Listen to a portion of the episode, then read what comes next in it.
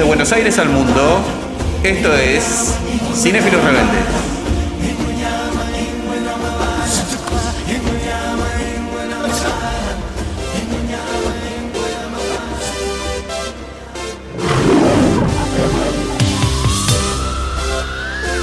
Hakuna Matata.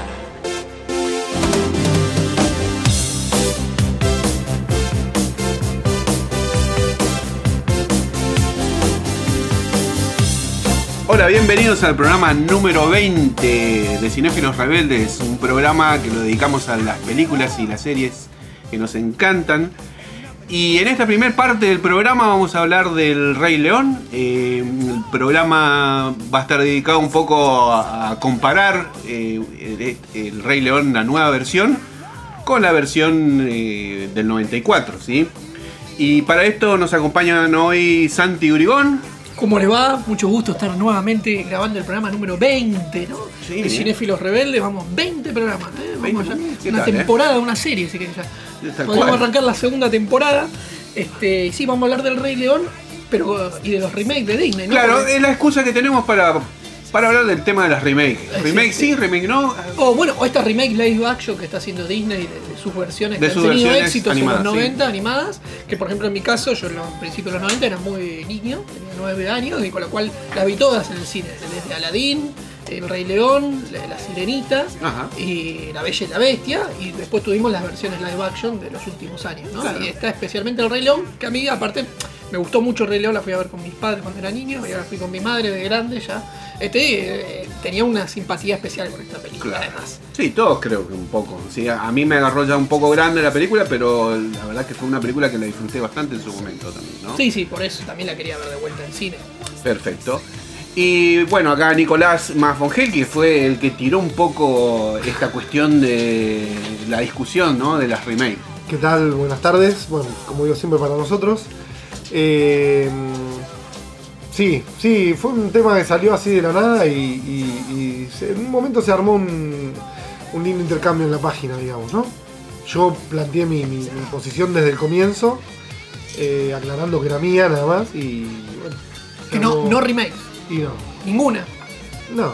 Hay algún caso por ahí, Sí, podría haber pero, una pero- pero excepción. siempre hay excepciones, pero, Pero siempre, vos- siempre, ¿A siempre. vos no te gustan las remakes? No me gusta que sea. Yo pienso, no, no sé, volver a pintar un cuadro es lo mismo. ¿Entendés? Si la Yoconda la pintaste, volver a pintar la Mm, Yoconda. no- no sé Y si lo mismo. Sí, a la larga sí. Cuando vos escuchás las bandas tributo a los Beatles o cosas así, está el original que es bueno. Pero son cuestiones distintas porque vos, por ejemplo, podés decir que si no hubiera más remakes, no hubiera más películas de Shakespeare. De, Seguro. de- porque son. Sí, algunas sí, pueden sí, ser. hay reversiones. Bueno, el teatro es, lo, es otra cosa. Es lo parecido No, no, al el cine, teatro, pero el teatro no, nunca apareció. El teatro es única. La función No, de un teatro, en el teatro, eh, la- ninguna función es igual a la otra. Aunque veas la misma obra, vos vas hoy a ver una obra y la ves mañana, la función nunca es igual. No, pero, Pero- estoy hablando de la, no de la obra por día, sino de- del conjunto, la película, una versión No, remake. no. Pues es la visión de un nuevo director de algo de hace 40, 50 años con una nueva revisión. Bien- por viéndolo ejemplo, así, sí, pero. Claro. Sí, sí, sí, o, sí. o ayornado a los tiempos Sí, modernos. bueno, aprovechamos también para, para saber la opinión de Alberto, ¿sí? ¿Cómo estás, Alberto? Hola, ¿cómo Alberto les va? Howard. Hola, ¿cómo les va a todo el mundo? Eh, para las remakes yo tengo algo, algo difícil porque he visto casi todas las remakes de todo lo que han hecho y ningún- casi no puedo decir que haya una que me guste, pero no estoy en contra. Porque entiendo que es como que hacen un revisionismo, la adaptan a las cosas nuevas. Corea del Centro, ¿eh? Está. No, no, simplemente. Corea del simplemente, Centro. yo por ejemplo, eh, he visto algunos remakes de algunas películas y me quedo con el original, pero tampoco no reniego de la actual. Porque, ¿qué pasa? Seguramente las películas que nosotros vimos originalmente también son remake de otras que han sido hechas. Eso ha sido siempre así.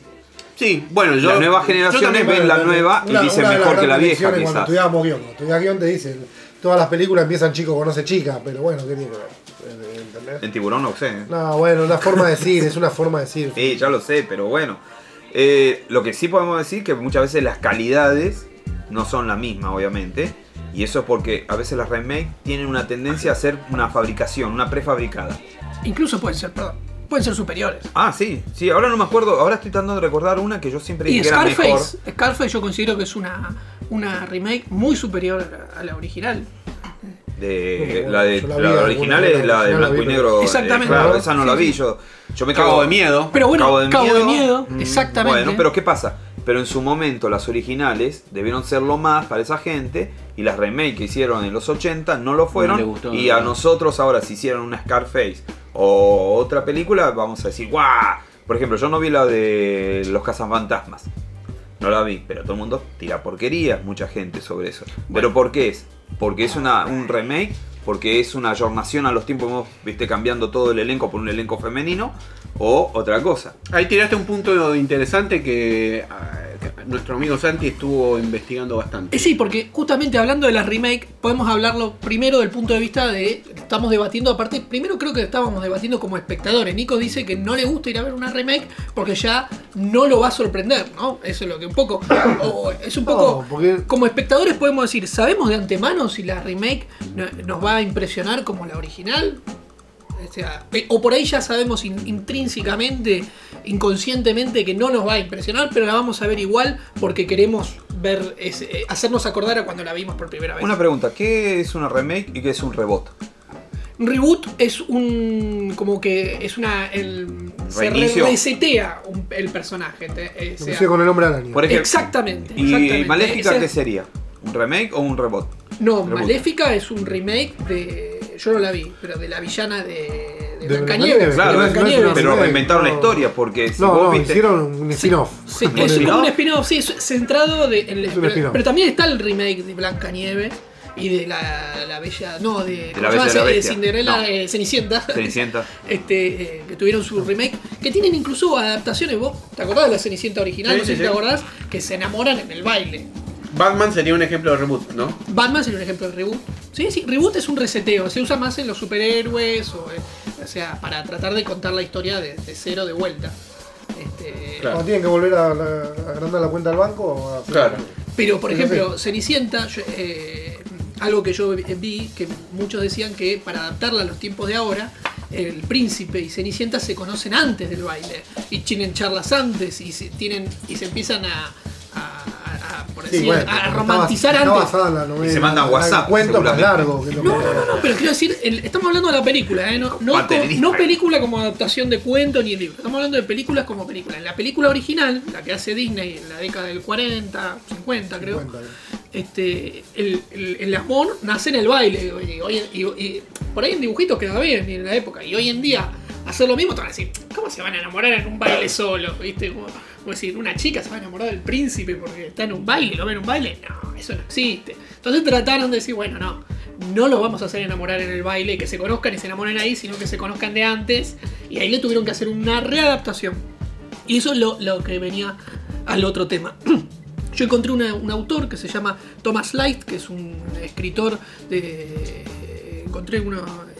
Primero por un canal de YouTube y después lo, lo googleé, encontré unos artículos que se refieren.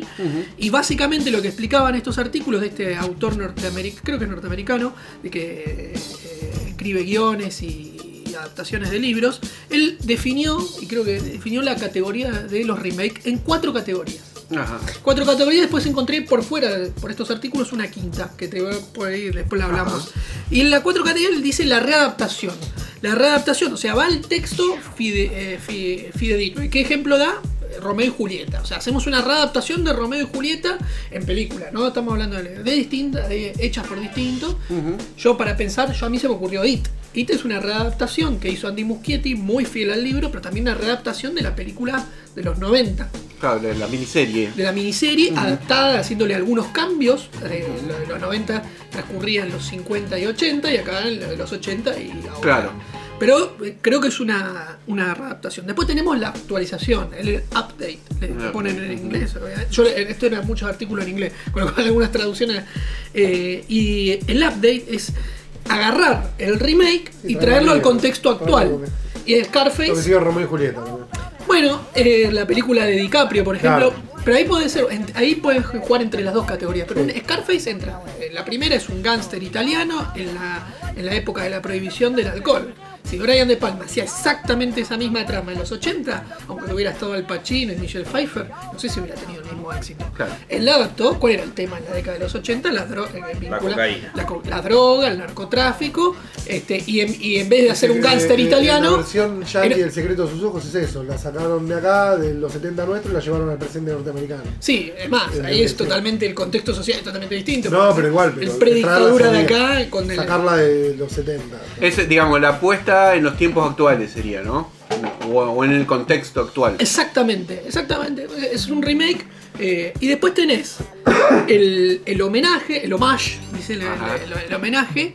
Y ahí él da como ejemplo La Cosa, de The Thing, de la década del 80. ¿Viste? En Stranger Things, cuando hablan de la New Coke, hacen Sí. esa referencia, ¿no? Donde La Cosa trata de ser una nueva película homenajeando a su original. A su original. Eso, es- eso es una nueva película. Eh, yo pensé varios ejemplos, se me empezaron a ocurrir. Godzilla, ¿viste? Tratar de hacer una nueva película como homenajeando a Godzilla original, King Claro. Kong, ¿viste? Claro. O sea, este, nuevas películas. King Kong, en la, por ejemplo, en la isla Calavera, esta que hicieron con la el Capitana Marvel y Tom Hiddleston. Está el King Kong de Peter Jackson. De Peter que- Jackson, pero ese es, por ahí es una readaptación, porque es la casi parecida a la Sí, película a la década del Ah, de la 80. década del 30 Del y en 30. cambio este King Kong es una o sea, hace el homenaje al King Kong de, de- Claro. pero es una nueva película que tiene ese homenaje. Claro. Y después está lo que dice el del True Remake, el, el verdadero remake, que dice que busca hacer algo nuevo de, de- de- tomando lo viejo.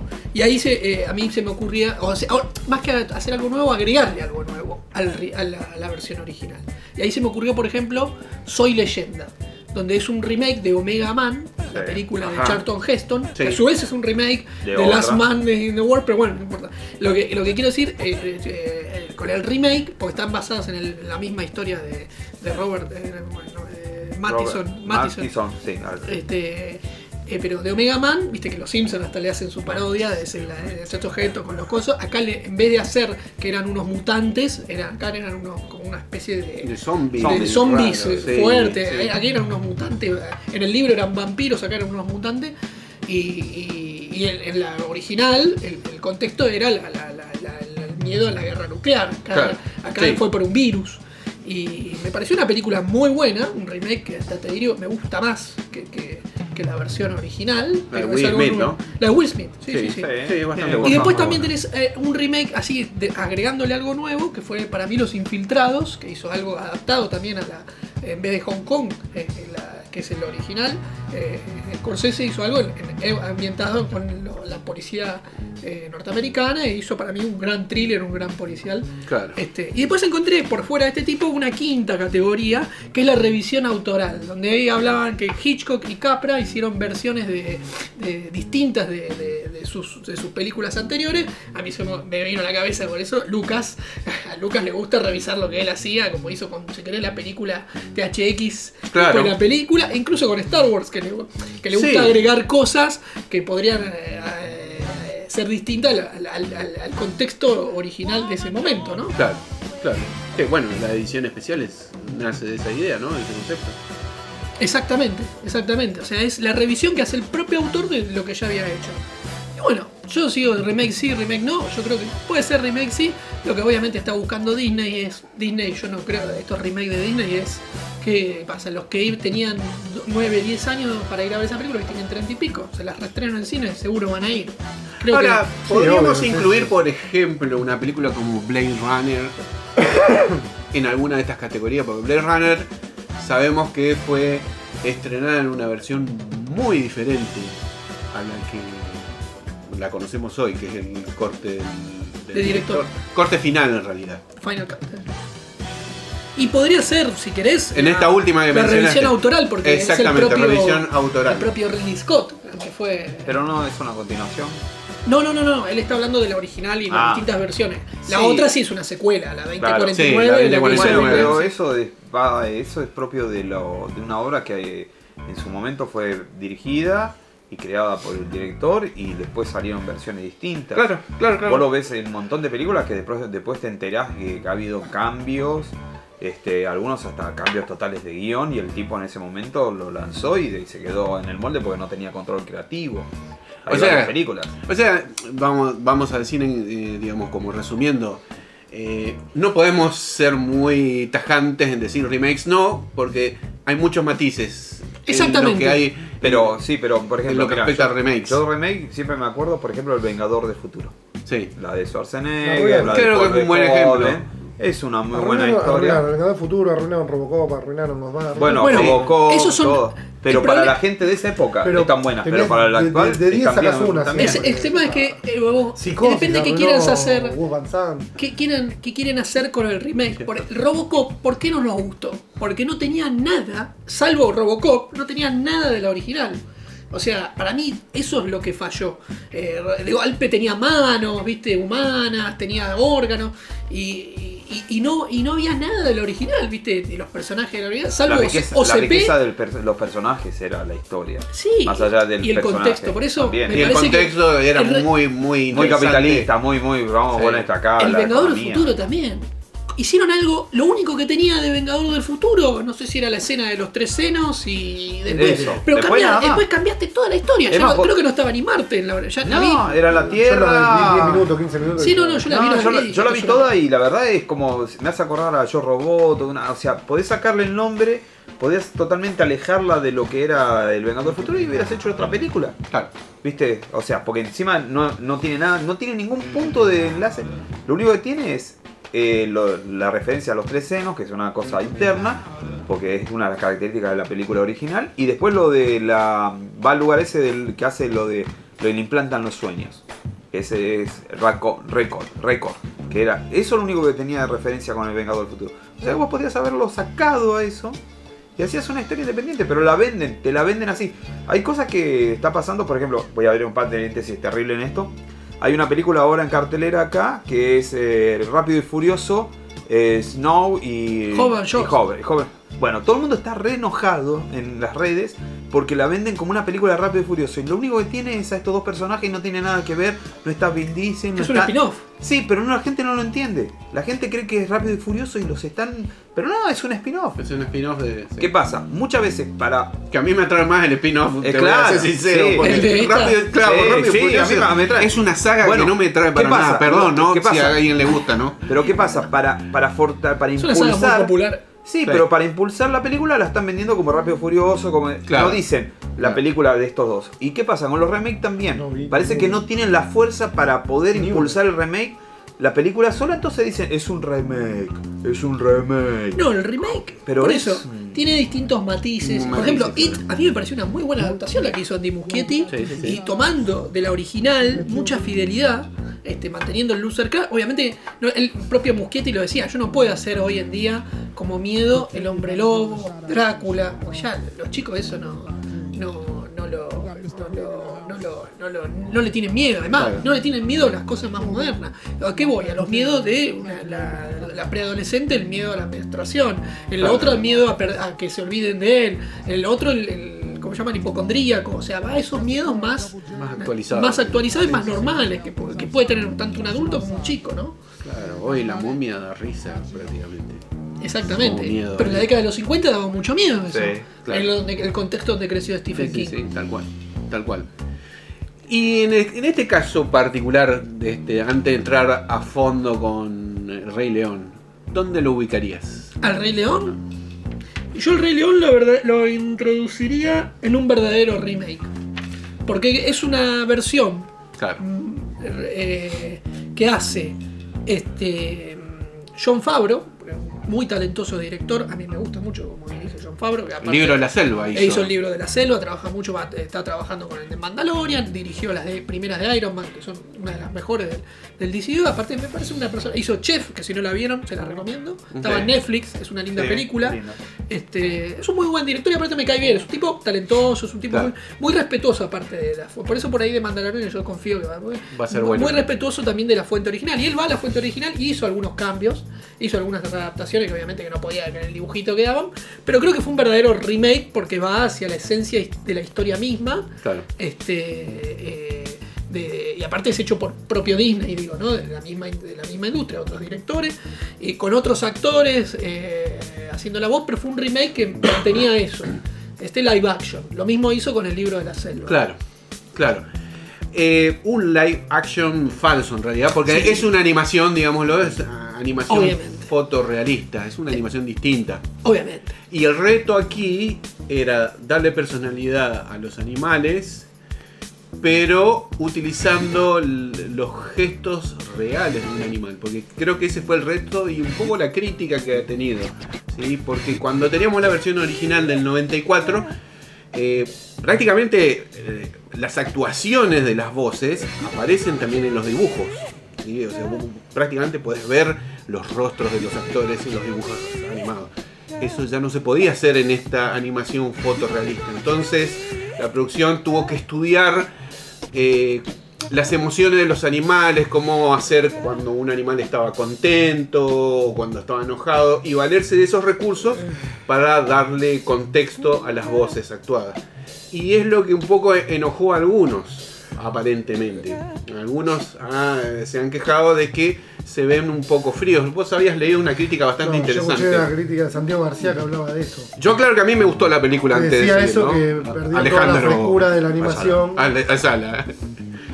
Decía que perdió toda la frescura de la animación por hacerlo tan realista, no tenía la, la, carica- la- ¿cómo es la- parte de la caricatura la que le da la vida. Sí, pero a ver, ahí hay un problema. Es. Lo que tenía que ser gracioso decía que no era gracioso. No, lo que pasa es que también ahí estás humanizando animales. O sea, uno puede ver a un perro y decir, el perro te la- mira y sonríe. Tiene un gesto de sonrisa. de Gallo Claudio también era lo mismo. Vos, mirás a vos lo mirás y decís está triste porque tiene los ojos caídos. Te mira y está con los ojos arriba y decís que se ríe, pero es una, una, una humanización de una característica del animal. Si vos estás con los dibujos, te permite una mucho más amplia característica. Claro, exactamente. Y acá es, es como cuando hacemos. Era un reto que, que se había impuesto. es como cuando ves los memes. Cuando ves los memes de, ¿viste, de los animales con gestitos.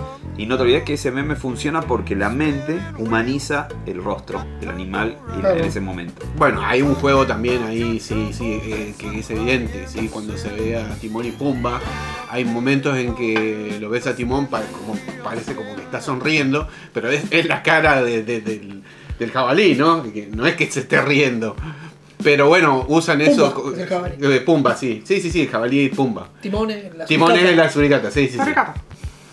Este, sí, yo creo que era un desafío. Creo que, a ver, ahí entraba también la- las voces, los actores. Exacto. Este, yo creo que es verdad, algunas escenas quedaban brillantes en el dibujito y acá se perdieron un poco. La tenían más fácil, vamos a ser sinceros.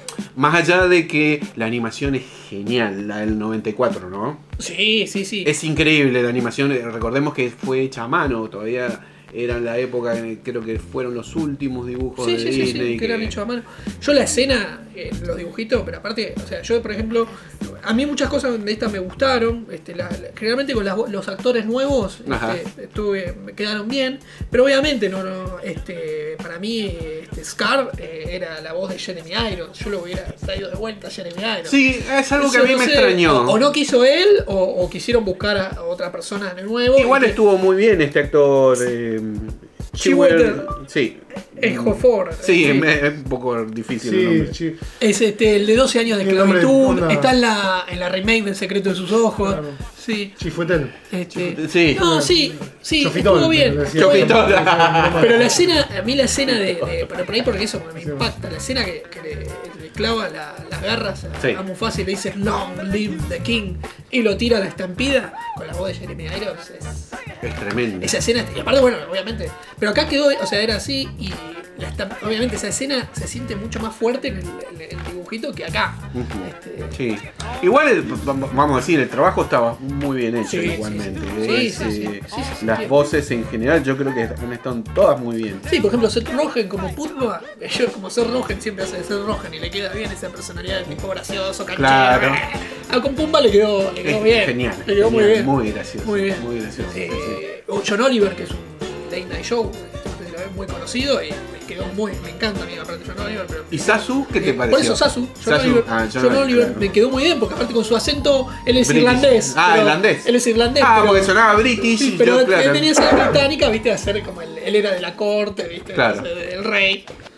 Claro, sí, ¿Cómo sí, habrá sí. quedado el doblaje argentino? No, no, no. No lo sé, porque sí, yo la, la quería ver en inglés porque aparte quería ir a ver la Obvio. voz de Mufasa, de Jackson Mufasa, Jones, James que cuando las reta las hienas le dice, yo estaba así en el cine y dije, qué buena la voz de Dios", no lo podía creer. Tremenda. Es tremenda. Sí. Bueno, tiene, tiene algunas diferencias. Por ejemplo, las hienas me parecían más divertidas en la versión del 94. Eran más graciosas. Sí, acá era. Eran más oscuras, pero también porque no se podía hacer mucho, no se podía jugar mucho con las animaciones de las hienas. Pobre las hienas siempre que las ponen como, "Ah, a mí me dan pena la hiena. Sí, a mí también me da un poco de pena. Este. Un animal muy importante se come la, la perronia también. Claro. Pero siempre uno los tiene como el animal feo, malo. Sí, malo. Cobarde. Cobarde. joder. Y las hienas comen después de los predadores. No, pero no eh, solo eso, sino que la, la forma de cazar, viste, como que son, eh, viste. Ojo, yo he visto a las hienas cazando y son ¿En bastante. vivo y en directo? ¿Estuviste ahí en un.? No, pero yo he visto, document- no, pero yo he visto documentales No, que sí, cazan sí. y son muy, muy feos. O sea, que no te agarren la hiena en medio del campo porque sonás. Mira, Bueno, después teníamos a Simba, que el original era Matthew Broderick, Sí. y en esta tenemos a Donald Glover. Lando. Sí, Lando, el joven Lando de, de Han Solo. Buen actor. Buen actor, sí, sí, Sí, sí. sí, sí. Y la voz también me gustó mucho. Sí, sí, sí, quedó perfecto. Tiene una buena serie, Atlanta. él. Atlanta, la tengo que ver. No, ¿Vos la viste? Sí, sí. La tengo que ver. Sí, muy buena. Es medio, o sea, muy, muy localista. ¿viste? O sea, se nota Y cuando. transcurre en Atlanta. Justamente, pero se no, no, pero se nota cuando, viste, vos ves series, generalmente, vos conocés de Estados Unidos series principalmente por Nueva York y Los Ángeles, pero vos ves que ahora en, como que Atlanta tiene un tipo de forma de ser, Detroit otra, Y sí, esto. son, viste, como nosotros con nuestras provincias, viste. Y después la que estuvo muy bien, a mí me gustó también Nala, que es Beyoncé. Beyoncé, Así que también la cantante. No tenía problemas para cantar tampoco. Y. Después, eh, no, y por ejemplo, la- la- también la, la- la- la- la voz de. de Sarabi, que es eh, Al- Alfred Buda, que yo la tenía en Luke Cage, Ajá. como María, María Dillard, hacía de la villana, que quedó muy bien la voz. Y el que es el, hace del padre en, Pantera Negra, eh, John Canny, hace Rafiki, el mono. Ah, el mono. Sí, sí, sí, sí.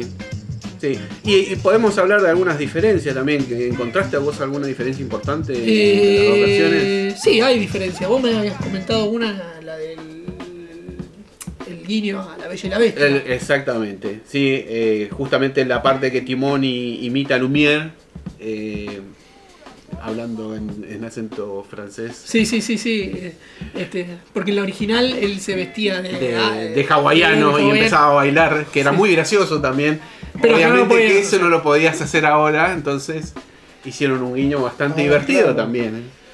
Bastante divertido, la verdad que yo me reí un montón cuando porque es inesperado justamente pues llegabas a esa parte y decís, ¿cómo, qué, qué irán a hacer acá? ¿no? Porque, ¿qué? ¿Lo vestís de hawaiano? ¿Cómo haces? Con ¿Cómo haces? realismo, Claro, realismo, son, momentos en que yo creo que lo resolvieron bastante bien. ¿sí? Sí. ¿Y alguna otra diferencia?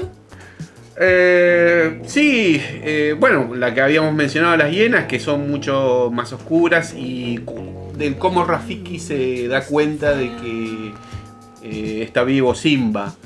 ¿Sí? Que en, la versión animada, eh, si mal no recuerdo, Simba se, se echa así sobre el piso, vuelan como unos unas pelucitas, Sí. una cosa así, y, y llegan hasta Rafiki. Correcto. Y él se da cuenta que está vivo, siente como el aroma.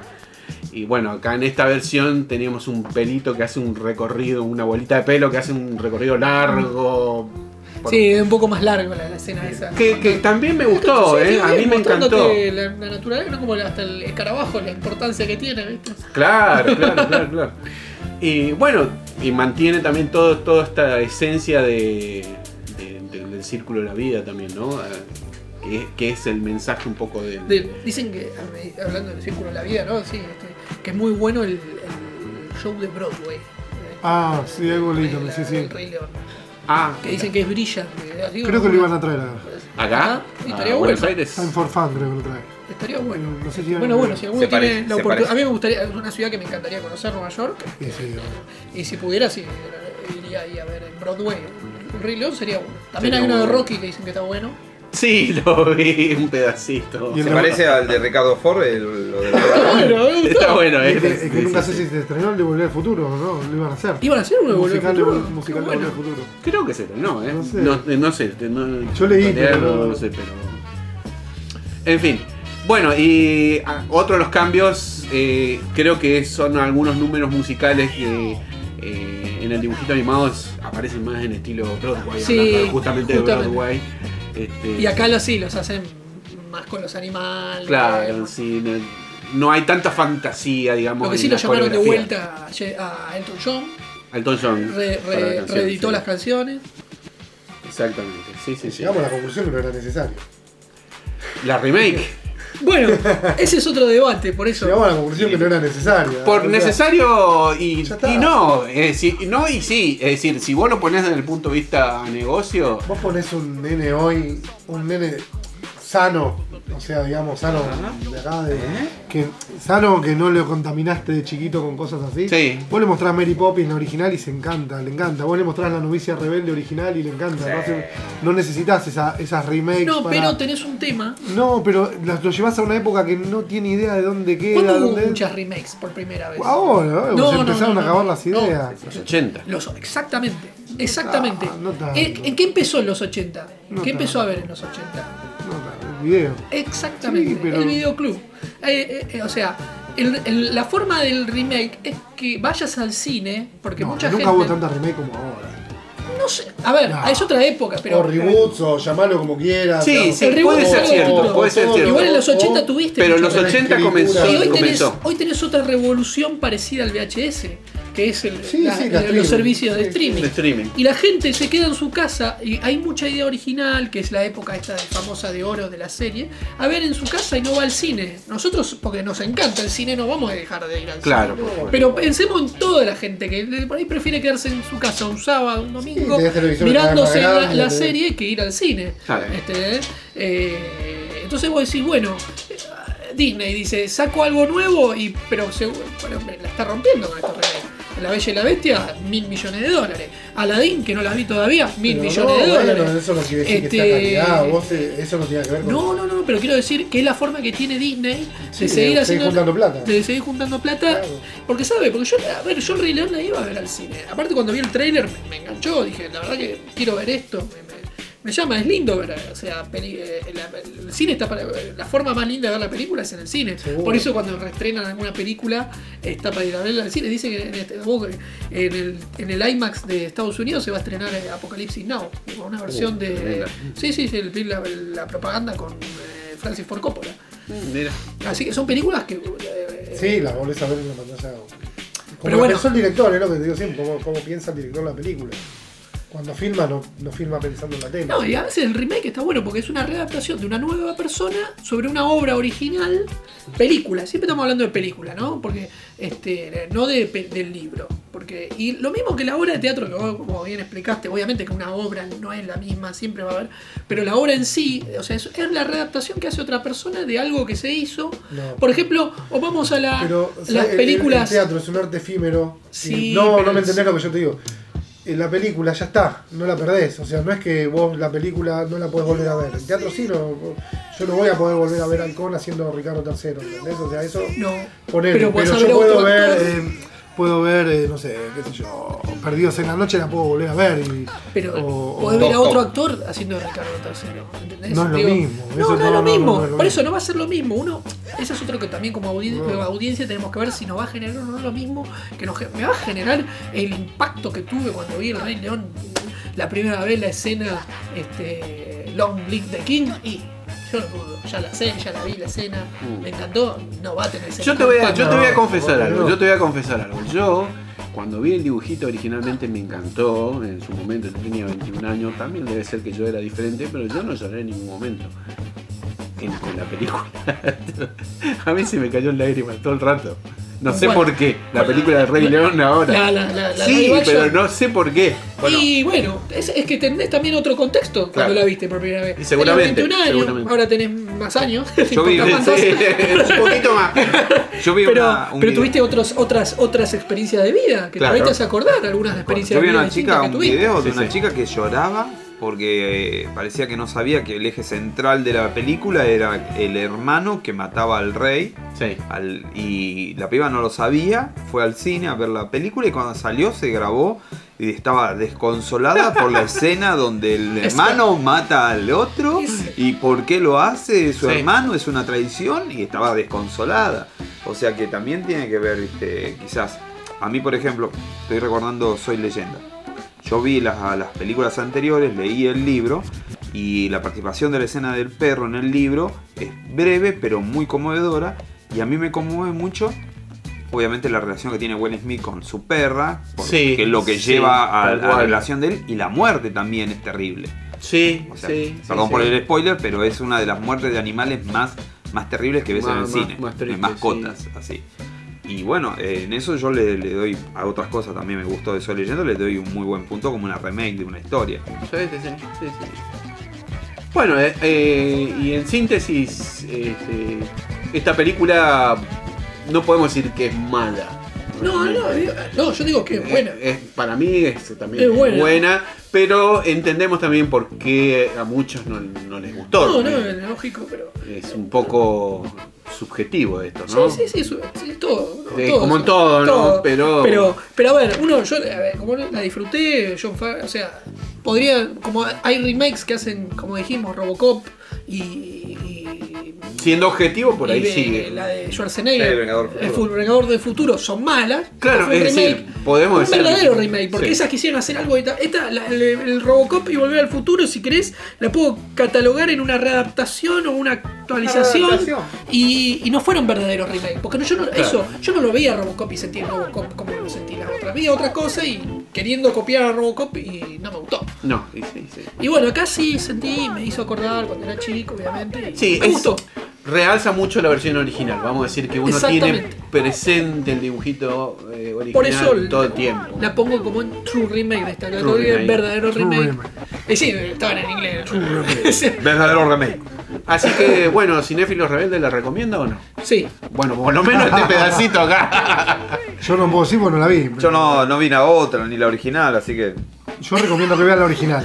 no vi la original. Bueno, mirá La la original original, sí. La no, original no, no me es- atrae. No, es no, linda no. película. Es recomendable 100%. Sí, no recuerdo haber visto películas una obra originales. de- no, no, es que no recuerdo haber visto dibujos. ¿Sabes qué pensaba? vos que haya visto? No, No quiere, no, no quiere. Entendió. Es entendió, entendió.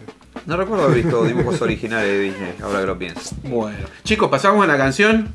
¿Qué canción? Ya hablando de- del Rey León, Can You Feel the Love Tonight, Elton John. ¿Qué les parece? Dale, vamos con esa Vamos. canción. Después ponemos algo más. Vamos vamos para arriba.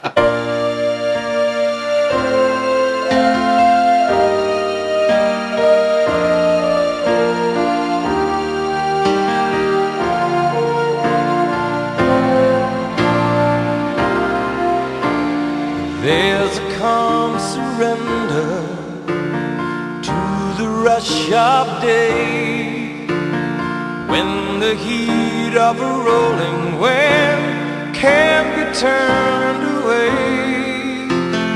An enchanted moment, and it sees me through. It's enough for this restless warrior just to be. And can you feel the love tonight? It is where we are. It's enough for this wide-eyed wanderer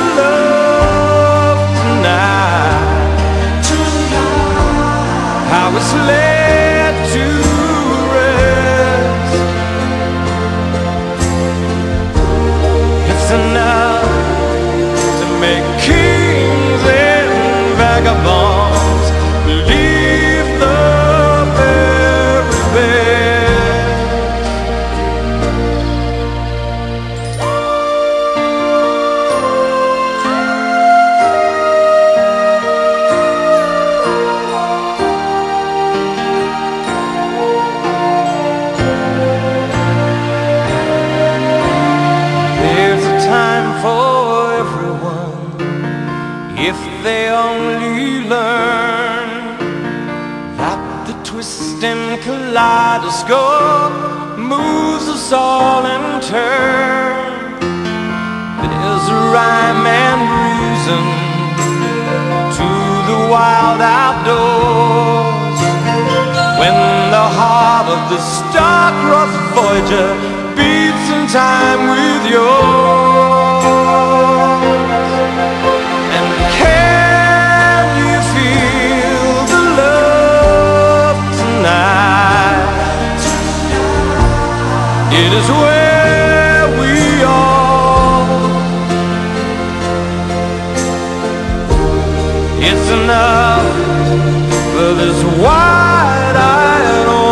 Oh.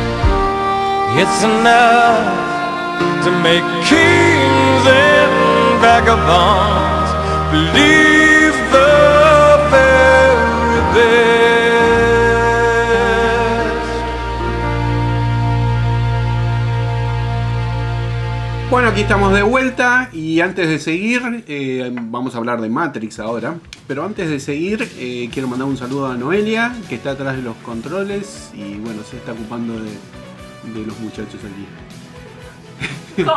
Nos llena la panza con comida. Eh, claro, no lo quería decir así de una, pero sí, un catering, digamos, ¿no? Bueno, Matrix. 20 años. 20 años, ¿eh? 20 años de Matrix. ¿Cómo puede ser posible esto? Increíble. Pero, ¿eh? ¿cómo? Pero el tiempo pasa. Sí, ya sé. La Matrix se mueve. No, Sí. no vi Volver al Futuro en el cine. Era- se estrenaba cuando yo nacía Qué directamente. pecado. Pero sí pude ver. eh, ¿Vos sos del Matrix en- 85? Exactamente. Mirá. Ah, este, Sí, lo dijo. ¿no? Ah, claro. No pude, pero sí, Matrix la pude ver con 14 años en el cine. Y. Creo que todas la, vi- la vimos en el cine. Sí, ¿La viste también. en el cine? Sí. Sí, sí, pero ustedes, por ejemplo, Volver al Futuro la habrán visto en el cine. Sí, sí. Eso, Sí. quiero decir, películas No, icónicas también. Vos también. Sí, sí, sí. y películas. Vos llegaste a ver el Imperio Contraataca en el cine. En el cine, 7 años. Yo también. Por eso quiero decir, yo no, obviamente, la vi en la, la Special Edition, pero. Y el regreso a Jay también. Yo vi el, el- No, no, especial. no, no. Yo, yo. Yo, yo. pues, sí, sí, sí, sí, ya el Imperio Contraataca me imagino el regreso de Sí, Jay también, sí, sí. obviamente. Este, pero Matrix creo que es una película icónica, ¿no? Icónica, Co- cambió una absolutamente. forma de hacer cine y la pude ver en el cine. Sí, sí, absolutamente. Era una locura.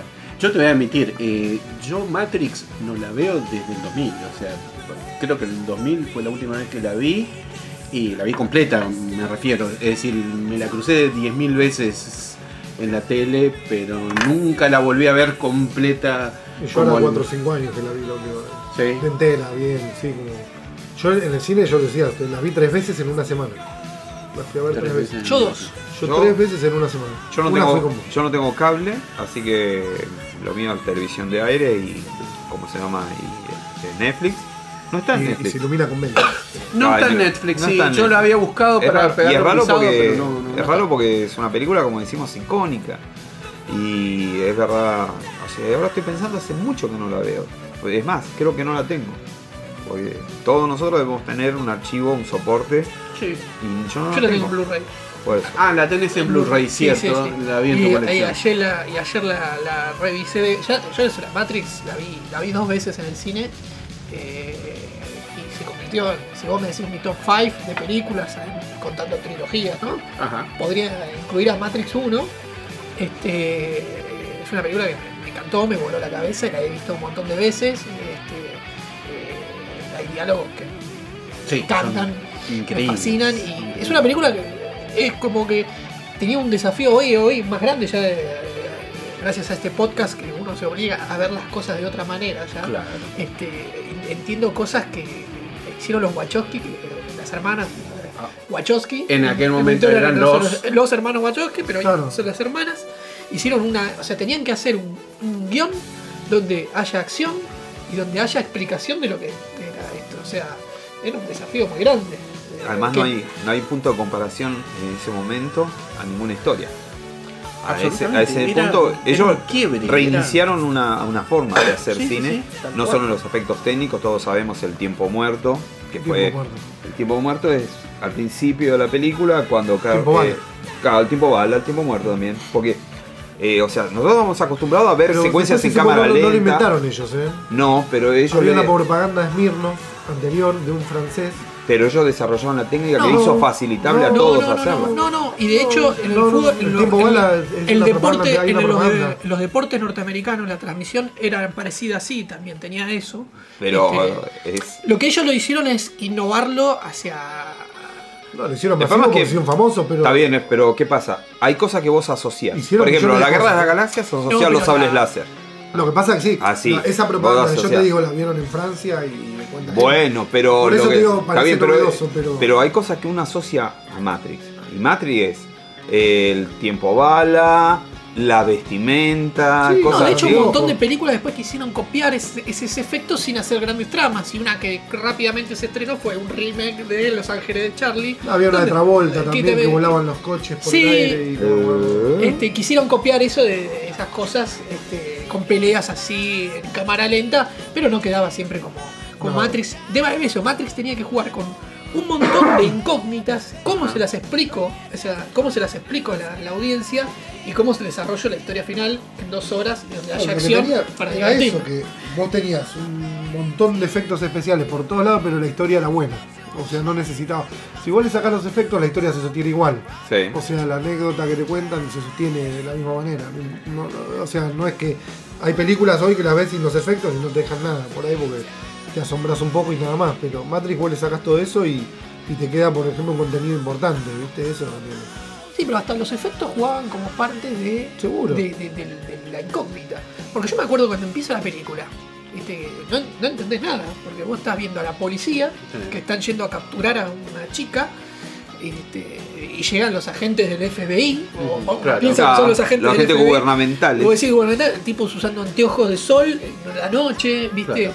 Y le dice, ya la estamos yendo a buscar. Dice, no, no, no se preocupe, sus hombres ya están muertos. está muerto. ¿Qué- ¿Cómo está muerto? Y vos de golpe la, la están para esposar y ella ¡pah! Sí. vos decís, ¿Qué? Cuando camina por las paredes. ¿Qué se fumaron? ¿Viste? Y Cuando cuando- sale corriendo y atraviesa la y ventana. Y, rápidamente ves que tiene como superpoderes porque salta la, la- los edificios y la gente hace lo, y los policías van corriendo todo como que van cayendo y la gente va corriendo todo perfecto y también salta. y decís, ¿Qué pasó acá? Sí, y de sí. golpe va corriendo hasta una cabina telefónica, agarra el teléfono y viene el camión de basura. y vos Desaparece. Y decís, ¿qué pasa? Corrió tanto para suicidarse, vos decís, "Bah". y, o sea, rápidamente, ya en esos 6-7 minutos de película, No, te tenés cuento. 400 preguntas. Claro. Eso es. Tremendo, O sea- tremendo, tremendo. O sea, ¿qué pasó acá? ¿Por qué corre así? ¿Por qué salta? ¿Cómo es? ¿Por qué corre hasta un teléfono? Claro. ¿Viste? ¿Quién ha- ¿Con quién hablaba? Porque estaban hablando, ¿quién es el elegido? Porque dicen The One, ¿viste? el L1. ¿Quién es? Este, Morpheus. ¿eh? Y otra cosa que hizo muy bien Matrix, y esto gracias a Dios, es los cambios de escena. Cómo iba de una escena a la otra.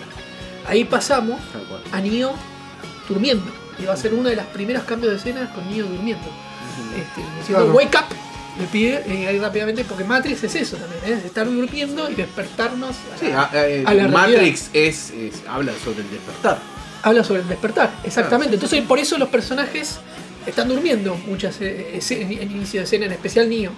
Claro. Este, este, Neo despierta en esa escena y le dice Matrix ah, eh, que siga el conejo blanco. Ahí, A Alicia. La llamada Alicia. eh, follow the White Rabbit. Ahí vamos, eh, él dice que tiene que trabajar, va al club, bueno, ya también como adolescente, pero se encuentra con Trinity y fíjate Ajá. que la música juega con la alarma. Primero tenés el tema con, con- los De- pibes que le van a buscar el programa, que ya te plantea quién es él, que él ya era un hacker. Ah, que sí. Ya te plantea el tipo, la habilidad del tipo con tipo. las máquinas y todo eso. Sí.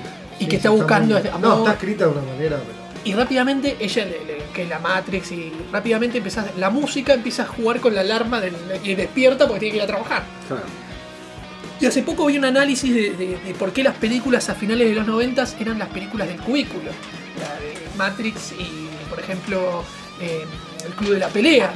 ¿Viste? O sea, era el, trabajo eran los cubículos y Matrix se escribe en un contexto en 1999 donde la preocupación hacia el futuro, no tenía las preocupaciones hoy tenemos más presentes, los temas ambientales. Matrix plantea una preocupación que era la tecnología, ¿viste? Cómo, cómo no, nos estamos eh, eh, dependiendo cada vez más de la tecnología para sobrevivir.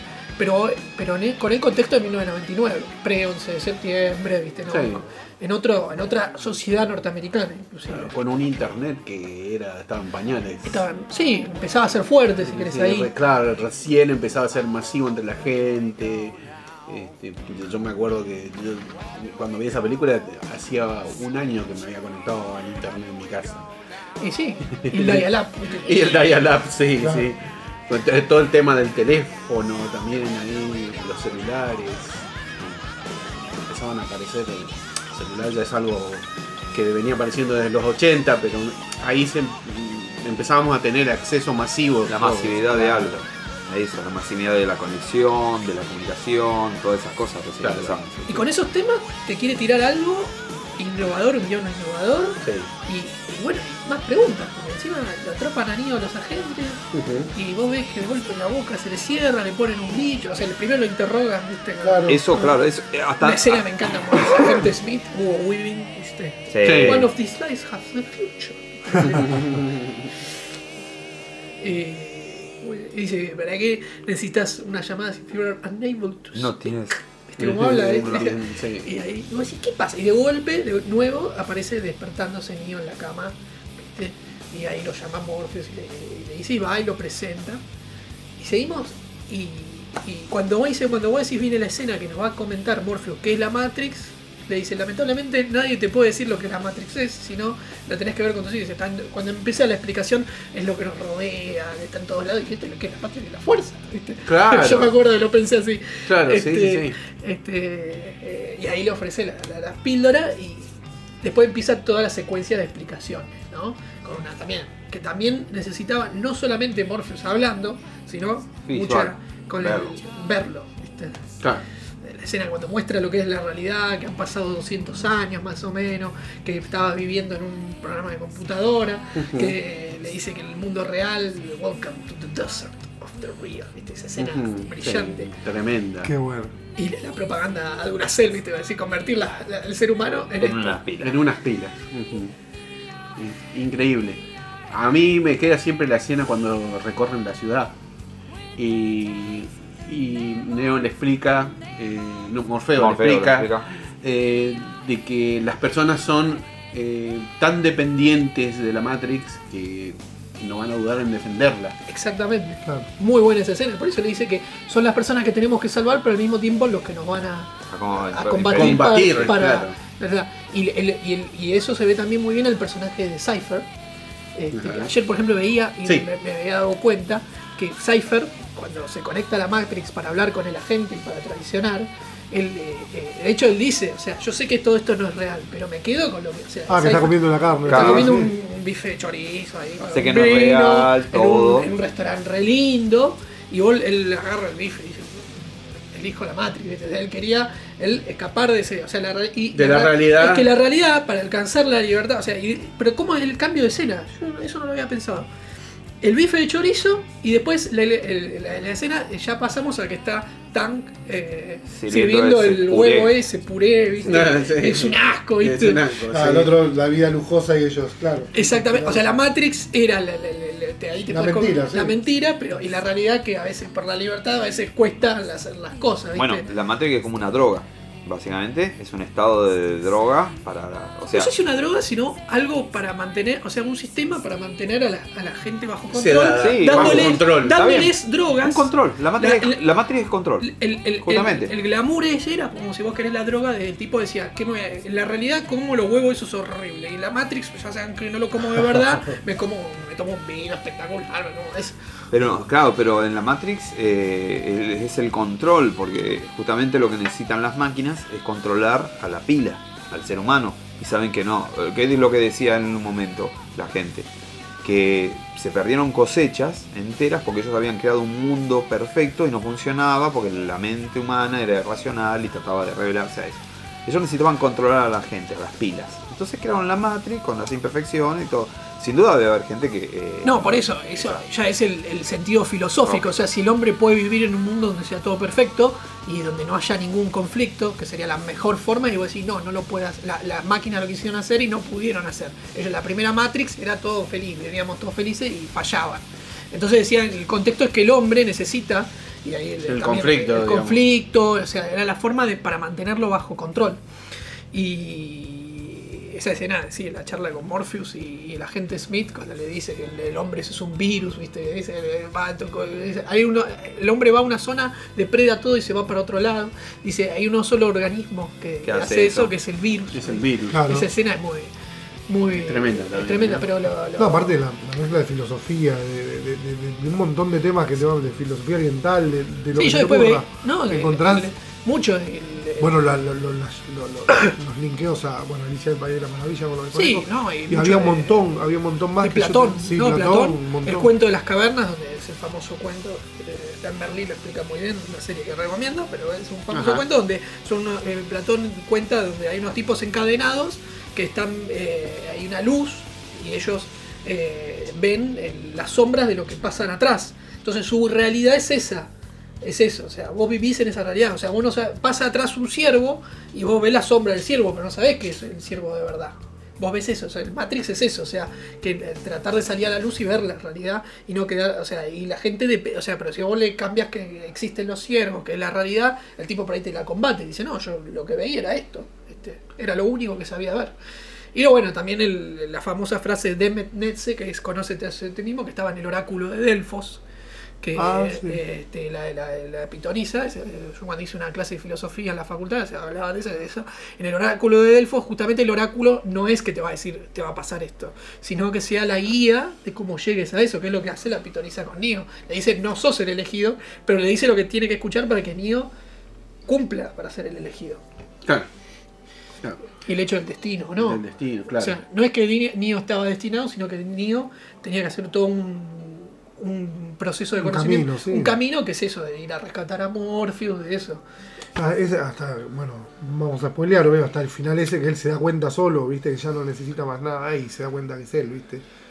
Cuando creo que hasta Morfeo lo dice, cuando están casi perdidos y él ya toma el conocimiento. Está empezando a creer. Está Claro. empezando a creer. Sí, sí, claro, sí. porque viste, esa escena es O impresionante. sea, Eh, eh, sí, obvio. no iba a ser el elegido porque le dijeran que iba a ser elegido. Sino Necesitaba, porque tenía que creerlo tenía él. que creer y transitar ese camino. Y Morfeo sí creía en un elegido y pensaba que era él. Ahora, todos acá coincidimos que esta película es única y fantástica. ¿Qué hay de las otras dos? Y Yo- las yo- otras dos Yo vi también. la mitad de la segunda. Yo la vi, yo la vi las dos en cine, obviamente. Yo, yo la vi la segunda en el cine. y Yo vi no- todo. Yo no, podía creer. No, Yo vi el sentí- cine, los, los cortos, todo. Yo sentí que estaba viendo otra película. No, ya fue. La ter- es que la segunda y la tercera le sacó esa, para mí, esa esencia, filo si bien tiene mucha más filosofía también, la- en especial la, la- sí, las dos, porque son como una misma película. Eh, ahora, cuando me rompió que ya Neo no es el elegido, sino que es un algoritmo más para mantener la ecuación de la Matrix bajo control y que Neo termina siendo este Una eh, anomalía, eh, una cosa así. No, no, pero una anomalía buscada para mantener el sistema Ah. controlado. O sea, Ajá. era parte, Neo era parte más del sistema. La única diferencia está. Un, este, un tema para un podcast. Segundas partes buenas. ¿Cuántas encontrás? Ja. Sí, buen Hay, tema. alguna que buen otra hay, tema, A ver, buen o tema sea, para el podcast. estamos, no estamos peleando algo de 20 años. Yo me acuerdo puntualmente que cuando termina la película, que Neo, viste, dice voy a ir por el sistema, voy a derribarlo, todo, y sale volando. Que uno dice, veníamos bien, y de pronto sale volando el chabón, o sea. No, pero bueno, está bien ser la porque. Lo que quiera. Claro, y porque uno él- quería él ver cómo él- era. Pero y- y la al final Neo era más una, una herramienta más de las máquinas. Claro. La única diferencia está que Neo, o sea, le- le- le- le- el- sí, su, su objetivo era salir de la Matrix, tomar 20, 30 personas nuevas y refundar Sion y seguir con el mismo, la misma Control. rueda. El la misma rueda. Y Neo, lo único que la diferencia está es que está enamorado y decide salvar a, a Trinity. Claro. Este, y eso es lo que cambia el, el- el esquema. O sea, Neo pref- prefiere el, el amor personal sobre el amor de toda la humanidad y Claro. el altruismo que no, tenían, no habían tenido los otros elegidos. Eh, y después termina, o sea, siendo un, como, como un antivirus. O sea, la forma de, de destruir a Smith, o sea, es dos cosas. Es, eh, es siendo lo, ine- lo inevitable, que eh, Smith tome, tome control de eso, pero que al final es lo que termina destruyéndolo. Claro. O sea, y al final vos tenés el libro albedrío o todo termina. O sea, es como que no quedó, quedó ahí, ¿viste? Pero bueno, la primera película es un guion La primera, perfecto. primera y cierra. Y ahí es donde pasa que muchas veces cuando Puede desarrollan. tran- tranquilamente puede ser autoconclusiva es que la vos- película. vos- es que- pero, a ver, vamos a decir la verdad. ¿Cuánto nos- nosotros cuando bien. hablamos de Matrix, hablamos de Matrix la 1. Nadie se La habla de segunda la era la que segunda. tenían que hacer en la autopista. Siempre Que sí. tardaban como 15 días en filmarla. Sí, pero Sí, eso, eso me es gusta. otra espectacular, Ah, sí, vos la ves en el cine y te vuela La la disfruté, cabeza, la sí. disfruté en el Ah, cine por pero- ahí. Pero perdió la esencia de la historia, que era lo que la sostenía la primera. No, y aparte cuando llega el arquitecto y vos te quedás ahí y te dice vos que era la quinta versión, que ya ni iba por eso, que no es. y Claro. te, y te dejas como, eh. Claro, no Si era. en la quinta versión estamos hablando de un montón Sí, de versiones dice, ya destruimos, anteriores. ya destruimos cinco veces sí, no. Zion. Vos tenés que salir y refundarla de vuelta. Y así vamos a seguir hasta que nazca otra. Era la de la rave, ¿no? eh, sí, la- Sí, la, esa está buenísima. la- la fiesta ahí en Zion. Pero también. También cambiaron la tengo- ¿no? Yo tengo Sí, la se tercera murió. porque se muere. Ah, la tercera. La Se tercera. muere. tengo chispazos de la segunda, ¿viste? Sí. De lo que vi la segunda. Yo la No, yo las vi, disfruté. las vi, las Yo la las vi varias disfruté, veces. pero. Porque, pero bueno, es cierto que la segunda y la tercera ya nos fuimos de lo que era el- la primera. ¿No? De- Además, te, te- como te, que te llevas, te dejas llevar y ya está. ¿viste? También dicen que muchos la leen como las tres películas, como un mensaje de autosuperación de Neo, como termina rompiendo una cadena, pero eso forma parte de otra. O sea, es como lograr ser el verdadero ser. Claro. O sea, Neo, o sea, termina así, o sea, termina dándose cuenta que las, las máquinas y, la, y los seres humanos dependen de sí mismos para sobrevivir. simbionte. No puede haber máquinas sin humanos y no puede haber humanos sin máquinas. Entonces, ¿cuál es la forma que él encuentra de encontrar el equilibrio? Es decir, vivamos en paz y dice, liberar personas, o sea, y es lo que aceptan las máquinas a cambio de que los ayude a destruir a Smith, que era el que estaba eh, de- destruyendo todo el, el equilibrio. Qué raro que no hayan intentado hacer una continuación. ¿De cuál? La de- van a hacer, ¿eh? De Matrix. Sí, ya ¿Va se viene una nueva otra? Matrix. Sí. sí, ya. Sí. ¿Con Keanu Reeves también? No. No, por lo menos no, no estoy seguro. Y, no. y las hermanas sí. El que sonaba era. Sí, las hermanas. eh, creo que ella sí, pero el que sonaba era. eh, eh, Michael B. Jordan, Mikey B. Jordan. el de Creed. El de Creed. Ese sonaba. El malo de. El malo de. Como vos bien contaste, Nico, también en el podcast hace poquito, no sé si ayer o anteayer, que era el, el personaje se lo habían ofrecido a Will Smith. A Will para Smith, hacer- sí. Y él, él lo rechazó para hacer Wild Wild West. No, Es Pero- una apuesta de fe, a veces. pero viste, decían que él igual le mandó mensajes a, Keanu Reeves felicitándolo, como que estuvo bien, que estuvo bárbaro. Dice que que- estuvo bien, claro. Si vos, o sea, vos no. o Está sea, bien, la no- carrera de Will Smith no, no, no se No, no. con Wild Wild West. Pero bueno, este, No, pero todo el mundo se recuerda, le recuerda los errores a ciertas personas. Pero También, por ejemplo, Sean Connery le habían ofrecido hacer del arquitecto y él dijo que Dijo no no. entendía el papel, entonces dijo que no. Había rechazado el, el hacer de Gandalf y de, y Ah, de Gandalf también, sí. Sí, lo rechazó. ¿Te imaginas? No, me, quedo con eh, Ian. Ian eh. Uy. Me eh, imagino. Ian McKellen. Me quedo Sí, con él. bueno, obvio, pero lo, Está bien, pero- lo fueron a buscar a Sean Connery. Sí, pero yo no. Y Sean Connery leyó el guion y dijo, no lo entiendo. No, pero No yo. me sigue. Sí, no. sí, sí. Y bueno, pero es que. Igual, ya, Sean Connery estaba en los 4 o 5 últimos años de Sí, sí, ya sí. no- me parece que no Se tenía estaba ganas. haciendo. Sí. tipo, ya, lo único que quiere es la Y independencia. lo mismo, lo mismo el arquitecto, lo fueron a buscar Ajá. y tampoco.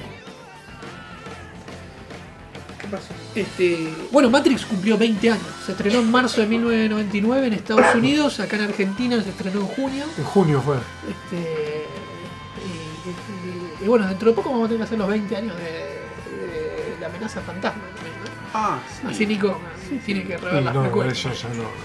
Ahí no. Yo soy tu padre. Pero, no, no, pero más allá de todo eso, de, digamos, lo- lo- los efectos y todo, la parte cuando van a buscar las armas, o sea, lo, todo, como decías vos, las partes de edición, lo- los, golpes de edición que tiene la película. La- la- Cuando entran las armas con, la, con las. Nada, con- cuando, cuando van las a, cuando entran, cuando entran. Pero eso ver, queda bien. Sí. Porque te lo explicaron bien antes. Y o sea, que eso es un de- O sea, de golpe te entendés por qué de golpe aparecen todas. O por qué Trinity en No un segundo aprende a volar un helicóptero, claro. Claro. ¿verdad? O Ya, sea, el chiste era, uy, quiero aprender matemáticas. es como un juego, es como un videojuego. Es como, un videojuego donde vos podés acceder, viste, jugando, vos comprás paquetes de armas, de equipos, de naves, lo mismo. En la Matrix te descargan Tenía Y es mucho funcional a la linkeo, historia. Por ahí me equivoco mucho, ¿eh? pero eh, un linkeo muy liviano con días extraños. Con Flash Days. ¿Sabés En qué? La tengo que volver a ver esa película. Me La película de Catherine Bigelow. Sí. eh, ¿la? No, pero en la en días- Days, la de que con Pero en días- Lewis, sí. que compraban los sueños y veías si Pero estaban comprobas, ahí es diferente porque en Día de No, vos comprobas sueños, experiencias.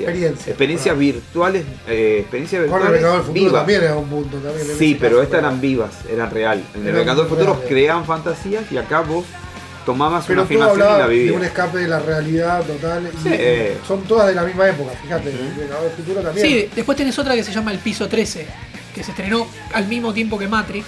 Y, Ah, y son una- desarrollador de videojuegos. eh, no, eh, eh, es un, una empresa, eh, una película está en Netflix, eh, veanla, yo la vi, a mí me gustó. Se estrenó al mismo tiempo que Matrix, o sea, yo la vi después y dije, esto es una copia de Matrix, pero no, se estrenaron al mismo tiempo. Pero tenía otra, otra idea, no tenía la misma filosofía, pero es, un, es una empresa de software que, el protagonista con el- un señor grande crean un universo de computadora este, en la década del 30. Eh, La película transcurre a final de los 90 y ellos hacen Los Ángeles, creo que era Los Ángeles, en la década del 30. Y hay gente viviendo, ellos crean personajes todo y se crean a ellos.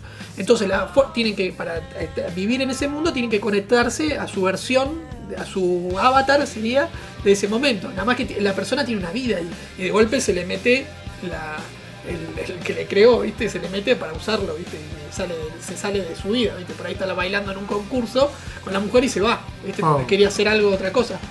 Yo tiene, su- No no algo de thriller, pero es, es esto. También juega con una fantasía de un mundo alternativo creado por computadora.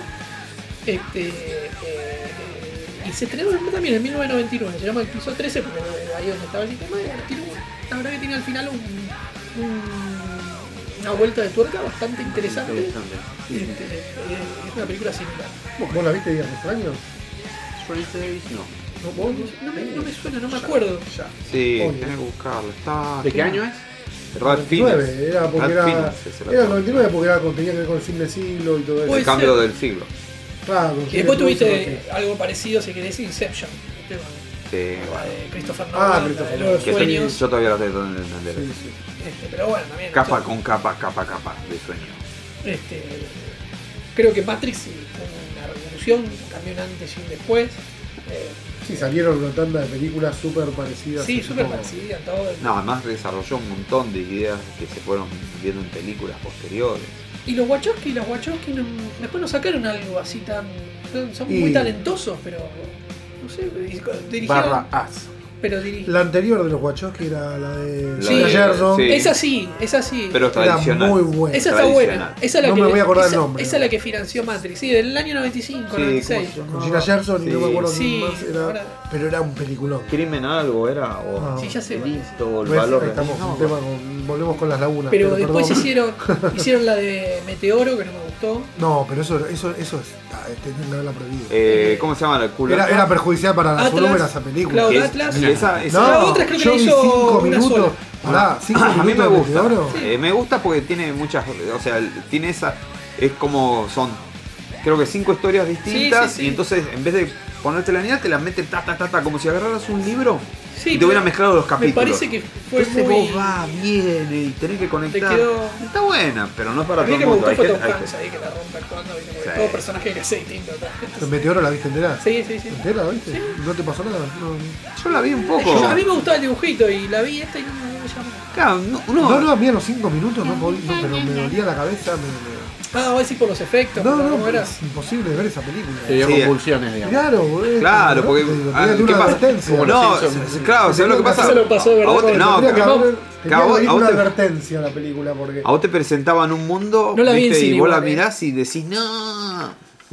no yo tampoco no Ah. no, no, no vi el avance ya y después vi cinco minutos un día en DVD y no no podía más Pero bueno, Matrix, ¿les gustó o no les gustó? A mí me Sí, gustó la me primera, gustó. las otras dos no. Es como que hago de cuenta que no existen. Ah, No, bueno, ya las No, otras. no es que me parezcan malas, pero. Yo, yo con eso lo hago La persecución me encantó a mí. Que no voy a nombrar ahora porque se va a extender, pero. ¿Qué cosa? hago eso que hace con Matrix, yo también lo hago con Matrix y con otra. Ah, sí, sí, sí, sí, con otra, con una trilogía, digamos. Vamos a hablar- Digamos precuela. Vamos a hablar de los 20 años de la amenaza fantasma y Nico la vas a tener Hablamos que. todo lo que quieras. va- Vas a tener que verla para el programa y analizarla. Tres minutos. Este, y ver la trama política, desarrolladora que hizo Estaba Rigan Lucas. no, no estaba ¿Eh? Rigan, Rigan no estaba. No, no, no, no, no. Lucas hizo. Realmente a Rigan siempre es fan de Rigan. Este, no, Fan de Reagan. Yo soy fan de Reagan. todo- De hecho, el personaje de Cypher se llama Reagan de apellido, ¿viste? Ah, mira. Mr. Reagan. ¿Viste? El que será algún elegido a propósito, ¿no? Como que, Algún porque, bueno, si, si querés, la época de Reagan fue una Matrix, ¿no? Así Claro. que, Sí, los republicanos, qué sé yo, el consumismo. Bueno, puede, puede haber algo ahí, ¿eh? Eh, puede- no, es que creo que va hacia. A ver, que, o sea, esos eran los problemas de 1999 en el sentido de- de ese adormecimiento de que había el, el- el- al no tener eh, conflictos. O sea, era una época entre los 90, si querés, entre el 90 y 2001. Hasta el 11 de septiembre no hubo conflictos.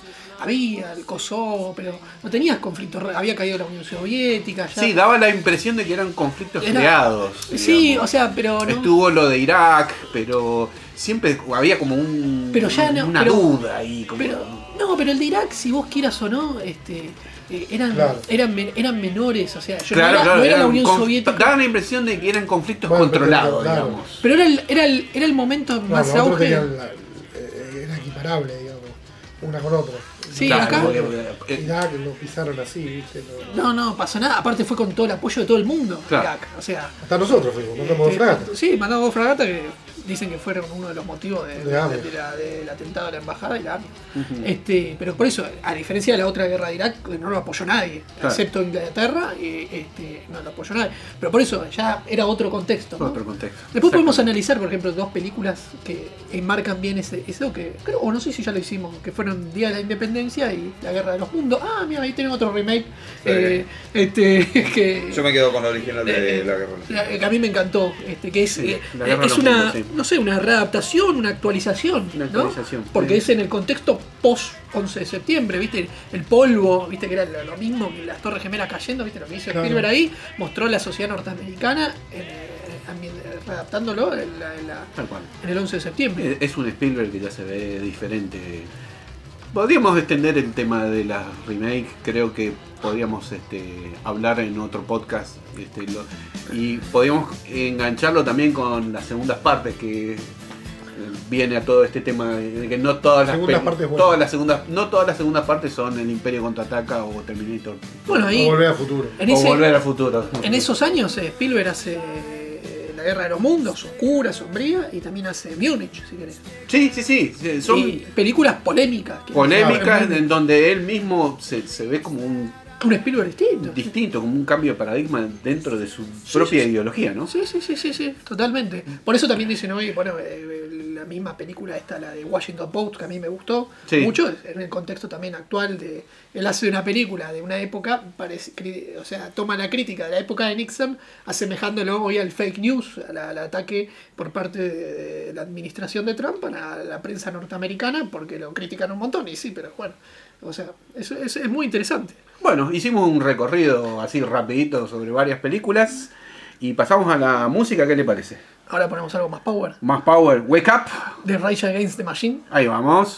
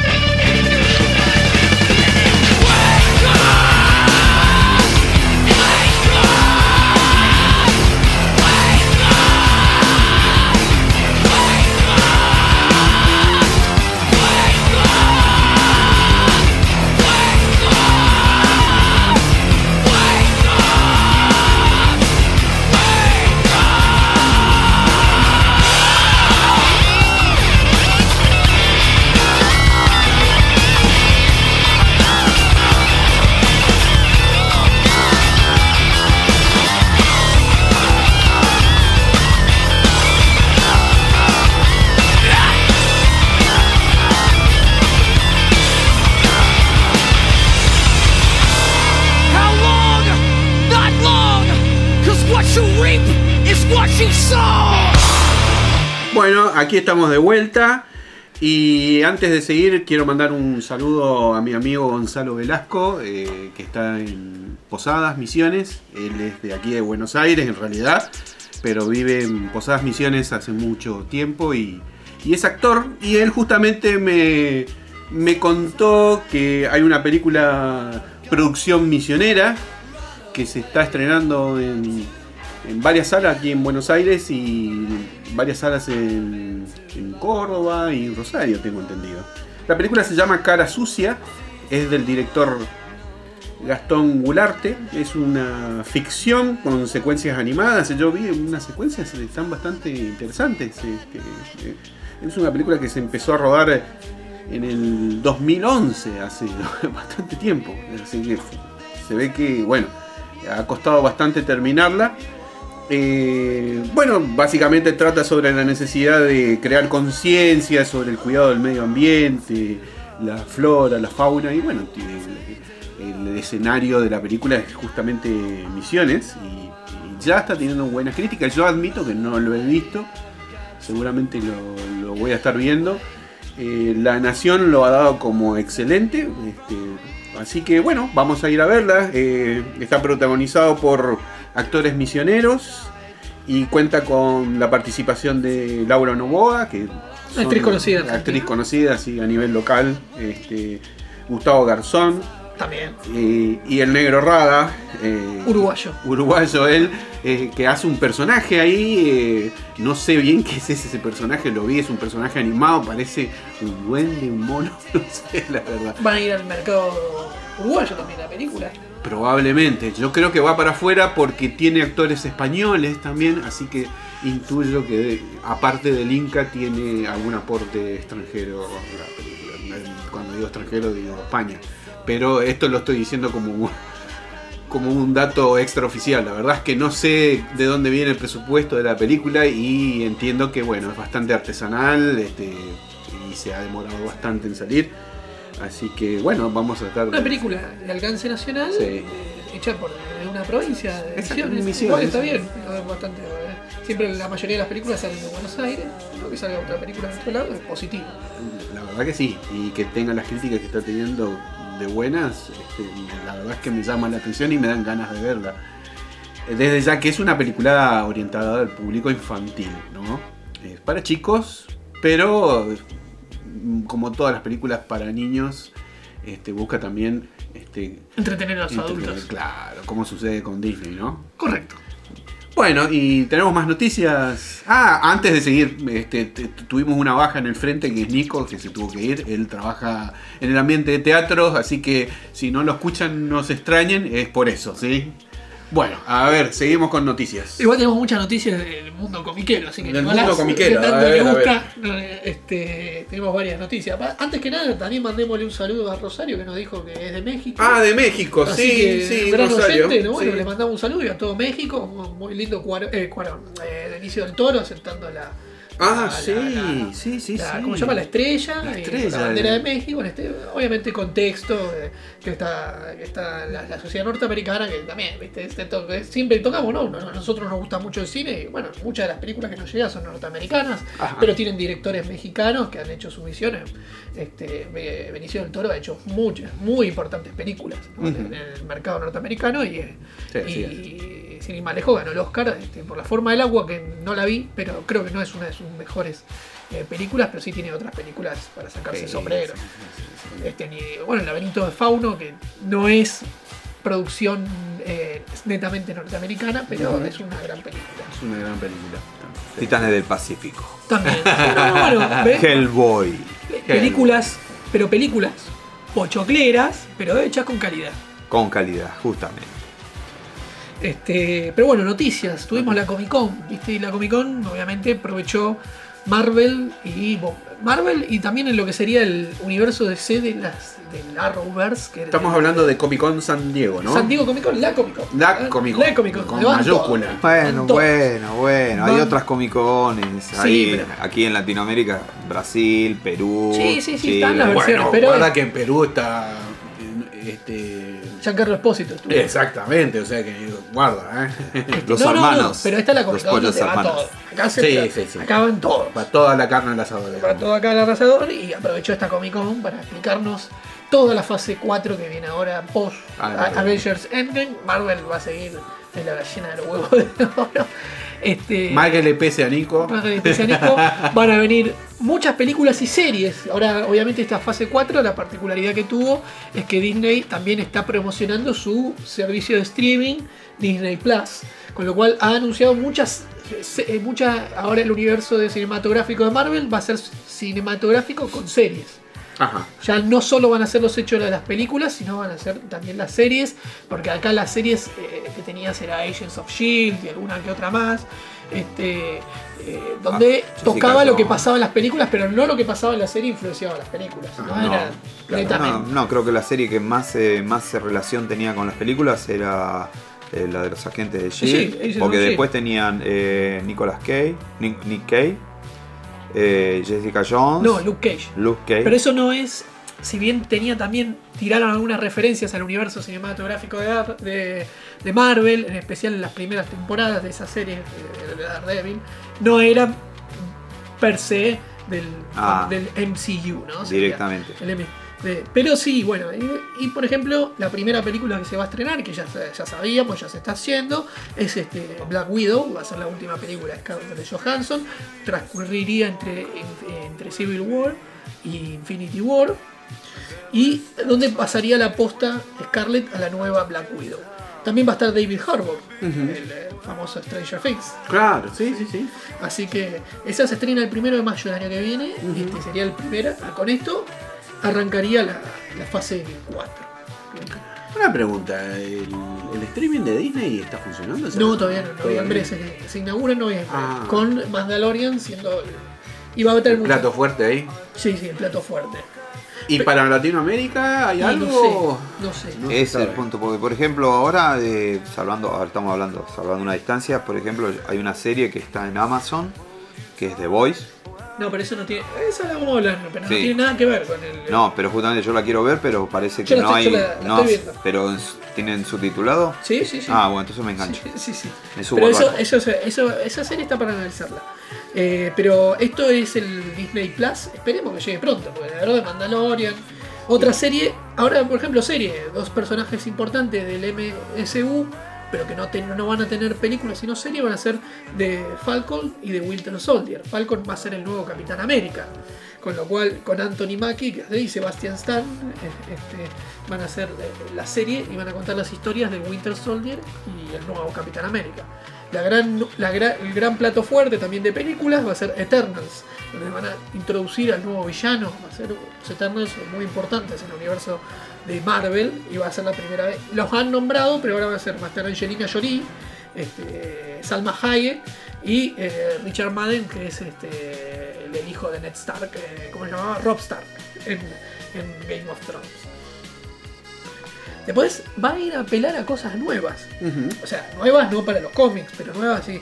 Este, Shang-Chi y la leyenda de los 10 anillos. Ajá. O sea, para los que saben de los cómics, inclusive en Iron Man, habla la- el grupo terrorista que secuestra a Iron Man en, en- en la primera Sí. película era parte de los 10 anillos, le dice. Sí. Ajá, le dice el personaje.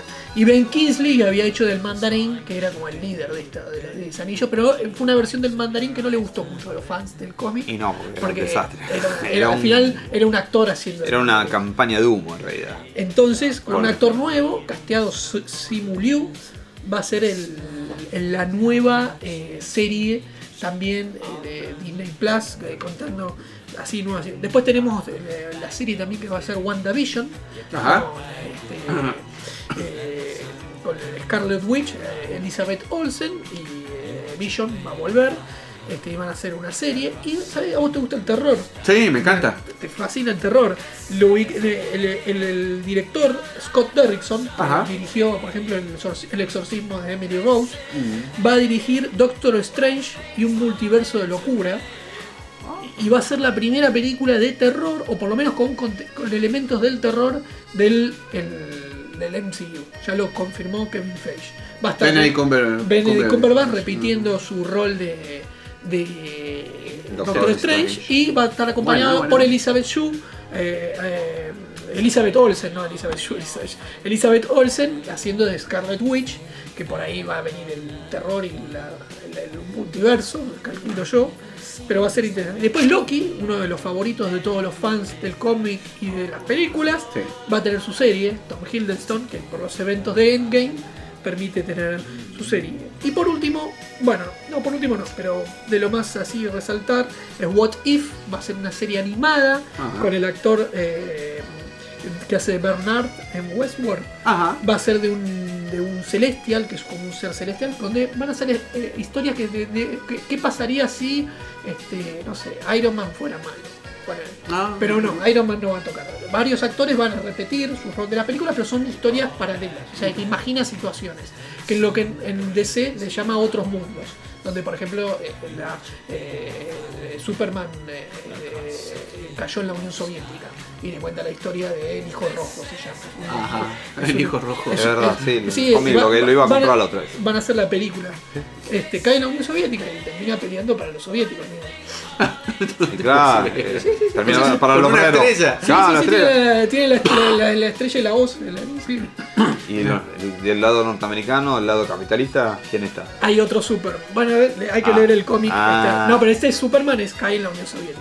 Y Hawkeye también va a tener su, su serie otro favorito. Pero el, el plato fuerte, dos platos fuertes, que, eh, o por lo menos que más repercutieron en las redes sociales de todo esto, fueron primero Thor, Love and Thunder, la próxima película de Thor, con eh, Chris Hayward repitiendo el papel de Thor, con Taika Waititi, que fue muy, muy exitosa Thor Ragnarok, haciendo, y volviendo Natalie Portman a su rol de Jane Foster, pero a diferencia, ella se había ido, de- no quería hacer más.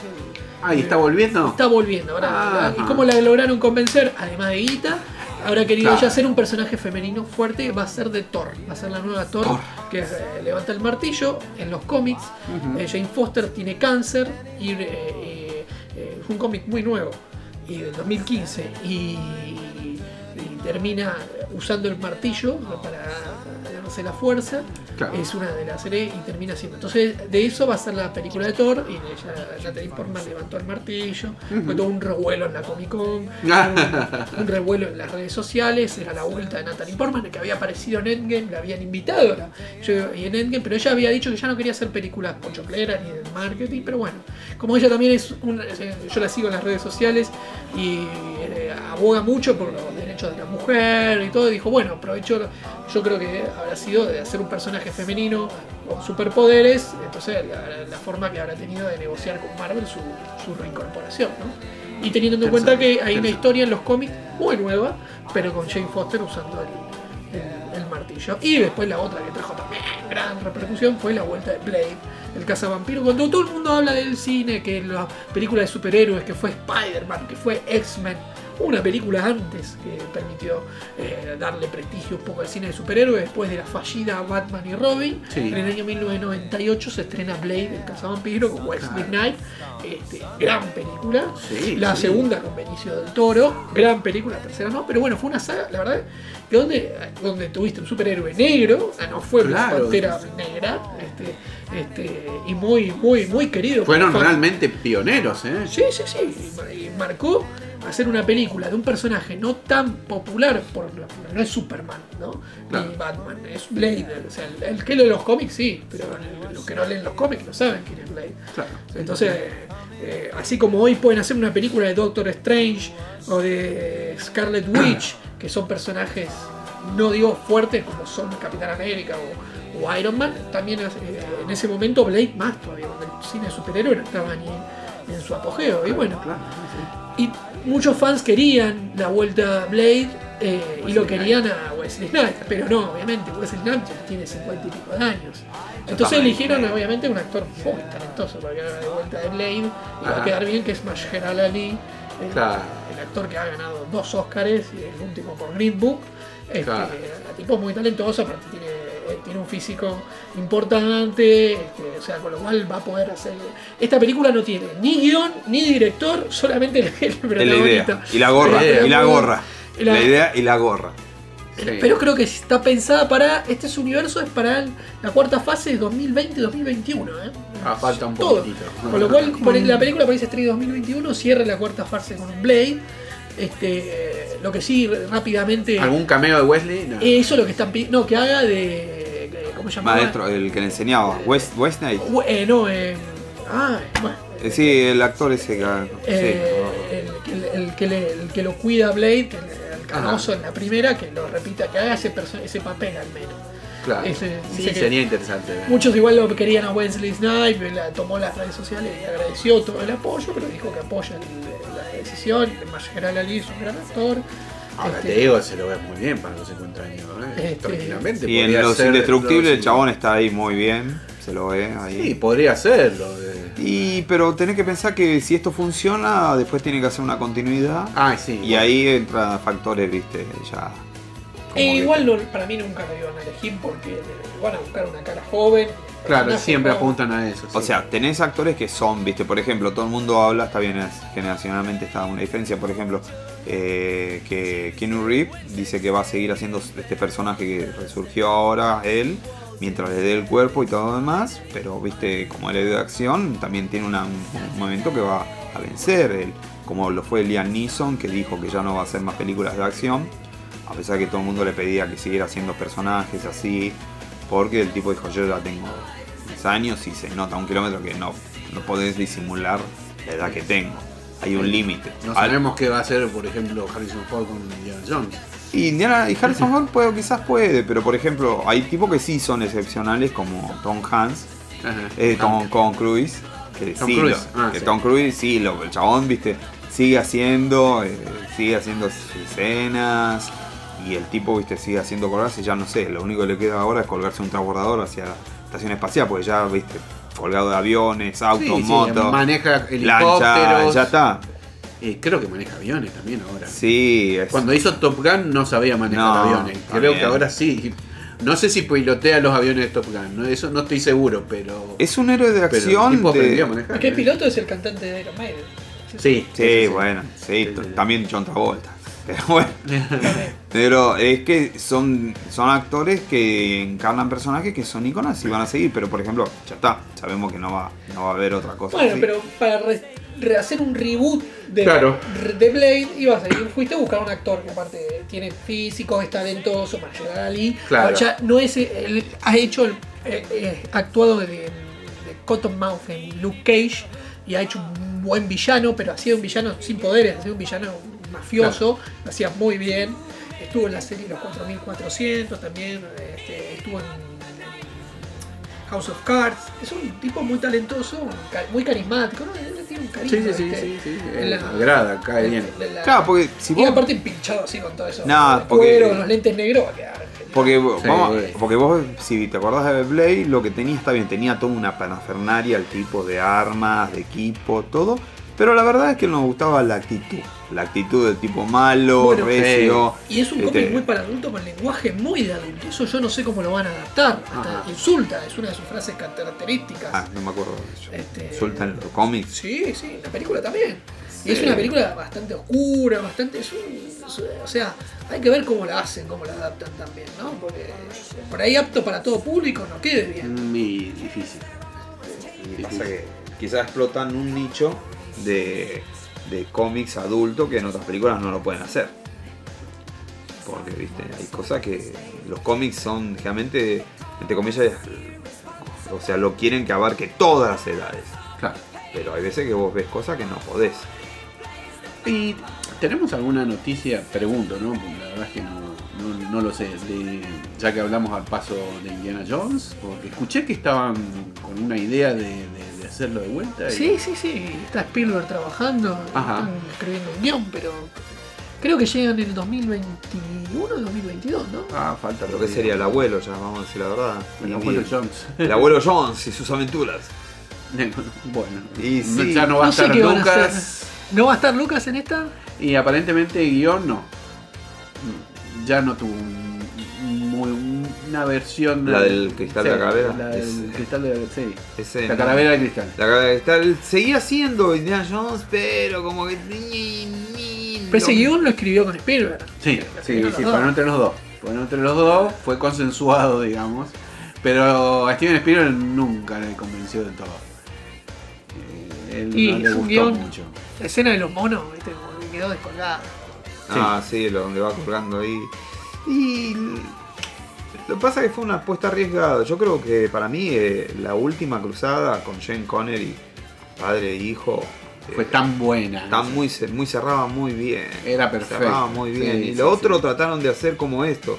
Jones con su hijo y creo que si lo hubieran sacado al pibe de la ecuación y hubieran hecho quizás otra cosa, y más de aventura. más de aventura y pasa que bueno estaba es el nuevo enemigo el nazismo en esa época el perdón del nazismo pasaba El comunismo. al comunismo viste Podrían haber hecho algo más interesante, porque cuando lo tienen y lo están interrogando, ¿viste? La época del macartismo, ¿viste? Sí. Podrían haber, o la, la- los motoqueros con los, ¿viste? Sí, sí, sí. Podrían haber hecho algo de esa época de Estados Unidos, un- como así, si bien las otras de Indiana Jones, pero te- tenían el contexto de, de la época. Acá se centraron de vuelta en la fantasía, fueron al, la... La otra era por ahí, no sé, una, iba más con la, época con lo religioso, las primeras. Claro. Pero Las que más me gustan son la, la- El Arca Perdida y La Última Cruzada. El Tiempo de la Predicción me gusta, pero no es mi, mi favorito. Claro, Más allá no. de que me gusta. Pero eh, la- la- acá se fueron a la fantasía de, de la- de los aborígenes. por ahí quedó Claro. como descolgado, como que se fue de todo.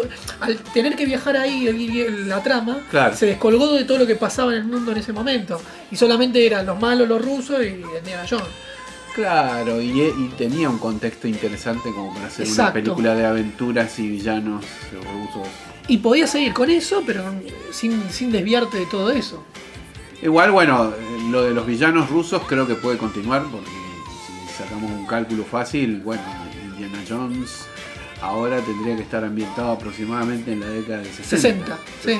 Así que tiene tela todavía como para mejorar lo que no, no resultó en, en Sí. la anterior, ¿no? Sí, va a ser. Ya, pero también distinto, ¿no? Ya no va Sí. a ser el macartismo, ya estamos hablando post-Kennedy, Claro. post-revolución cubana, o sea, la, ahí donde la relación de Estados Unidos-Unión Soviética se- que era tan anti, ahí se vuelve más marcada en lo que eran misiles y competencias, eh, más en la guerra nuclear, ya era, era más heavy. Es más heavy, claro. habría que ver en contexto La- lo la- ponen el conflicto de la guerra este, espacio, ¿viste? La, la- la competencia que estaban haciendo. Claro. O sea, son momentos.